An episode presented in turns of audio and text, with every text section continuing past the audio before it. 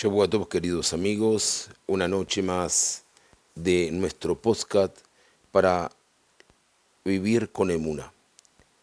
La vida está llena de pruebas, desafíos y obstáculos que debemos sortear. Todos tenemos la capacidad de preservar y superar los desafíos de la vida, pero esto a veces puede resultar especialmente difícil cuando nos sentimos solos y abandonados, cuando hemos llorado pidiendo ayuda día y noche sin ver que nuestras plegarias hayan respuesta. Cuando esto sucede, la gente empieza a preguntarse, a cuestionarse, ¿está Hashem conmigo o no? ¿Está Dios conmigo o no? ¿Sabe todo lo que me está ocurriendo? ¿Tiene algún sentido todo esto que me pasa?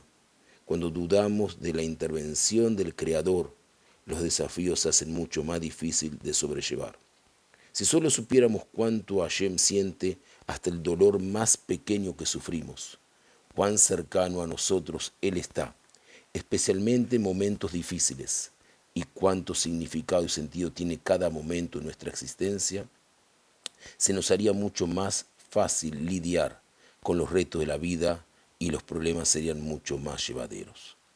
David Amelech dice en el libro de Teilim, en el capítulo 23, versículo 4.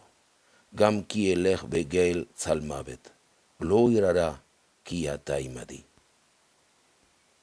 Independientemente de lo que hubiera sufrido en su vida o de cuán difícil fuera la situación, siempre pudo sobrellevarla. Ki ataimadi, porque sabía con certeza total que Hashem estaba con él.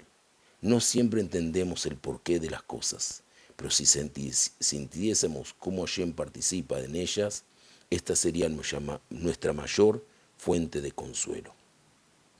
Era el año 2008 y Dvir Emanuelov, un soldado israelí, murió a causa de una explosión durante la guerra en Gaza, la primera guerra en Gaza. Su madre Dalia había enviudado dos años antes, cuando su esposo falleció en un accidente automovilístico. Esta segunda tragedia fue casi demasiado para ella. Dalia extrañaba muchísimo a Dvir y seis meses después de su muerte se dirigió a Hashem una noche antes de irse a dormir y dijo, esto es tan difícil, por favor envíame una señal, un beso de Dvir, una neshika de Dvir, para que yo pueda saber que su muerte tuvo algún sentido. Esta semana su hija quería asistir a una feria de manualidades en Jerusalén. Triste y deprimida, Dalia no estaba con ánimos de ir, pero para no decepcionar a su hija, accedió. Mientras estaban ahí, un niñito de dos años se acercó a Dalia y le tocó el hombro. A Dalia, que era maestra de preprimaria, le fascinaban los niños. Hola, le dijo, ¿cómo te llamas? Eshel, le dijo el niño. Qué lindo nombre, le contestó Dalia. ¿Quieres ser mi amigo? El niño asintió con la cabeza y se sentó junto a ella. Los padres de Eshel estaban sentados dos filas atrás de ellos y el padre llamó al niño. Eshel le dijo, ¿por qué no regresas con nosotros y te sientas conmigo y con Vir? A Dalia le sorprendió escuchar el nombre de su hijo caído en combate. Fue a hablar con los padres de Eshel y vio a un bebé en un carrito. Sí, no es mucha la molestia, les dijo. ¿Me podrían decir qué edad tiene su bebé? Nació hace seis meses, dijo su madre, justo después de la guerra en Gaza. ¿Y por qué eligieron llamarlo Dvir? La madre del pequeño Dvir le explicó que poco antes de dar luz, los doctores sospecharon que el feto podría nacer con un defecto muy grave y que no había mucho que pudieran hacer. Cuando llegué a casa esa noche, dijo la madre, supe que había caído un soldado israelí en combate. La noticia me entristeció tanto que dije, Hashem, te ruego que me des un bebé sano, y así lo llamaré Dvir, en memoria del soldado muerto. Dalia se quedó ahí sin poder hablar. Después de un largo silencio, pudo recobrar el habla. Señora, señores, queridos padres, yo soy la madre de Dvir. Yo soy Dalia Emanuelov, la madre del soldado israelí Dvir Emanuelov.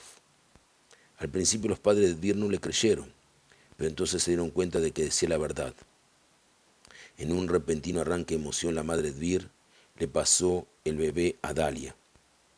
Toma, Vir quiere darte un beso. Dalia cargó al bebé en brazos y observó su carita angelical. La emoción en ese momento era electrizante. En ese momento el bebé le hizo una sonrisa. Tomó la mano de, con su dedito pequeño, tomó el dedito o trató de tomar los deditos de la señora Dalia. Y le hizo una sonrisa que no paraba de, expresar satisfacción, felicidad y alegría. Había pedido un beso de Dvir y Hashem. Y Hashem, el creador del mundo, se lo envió.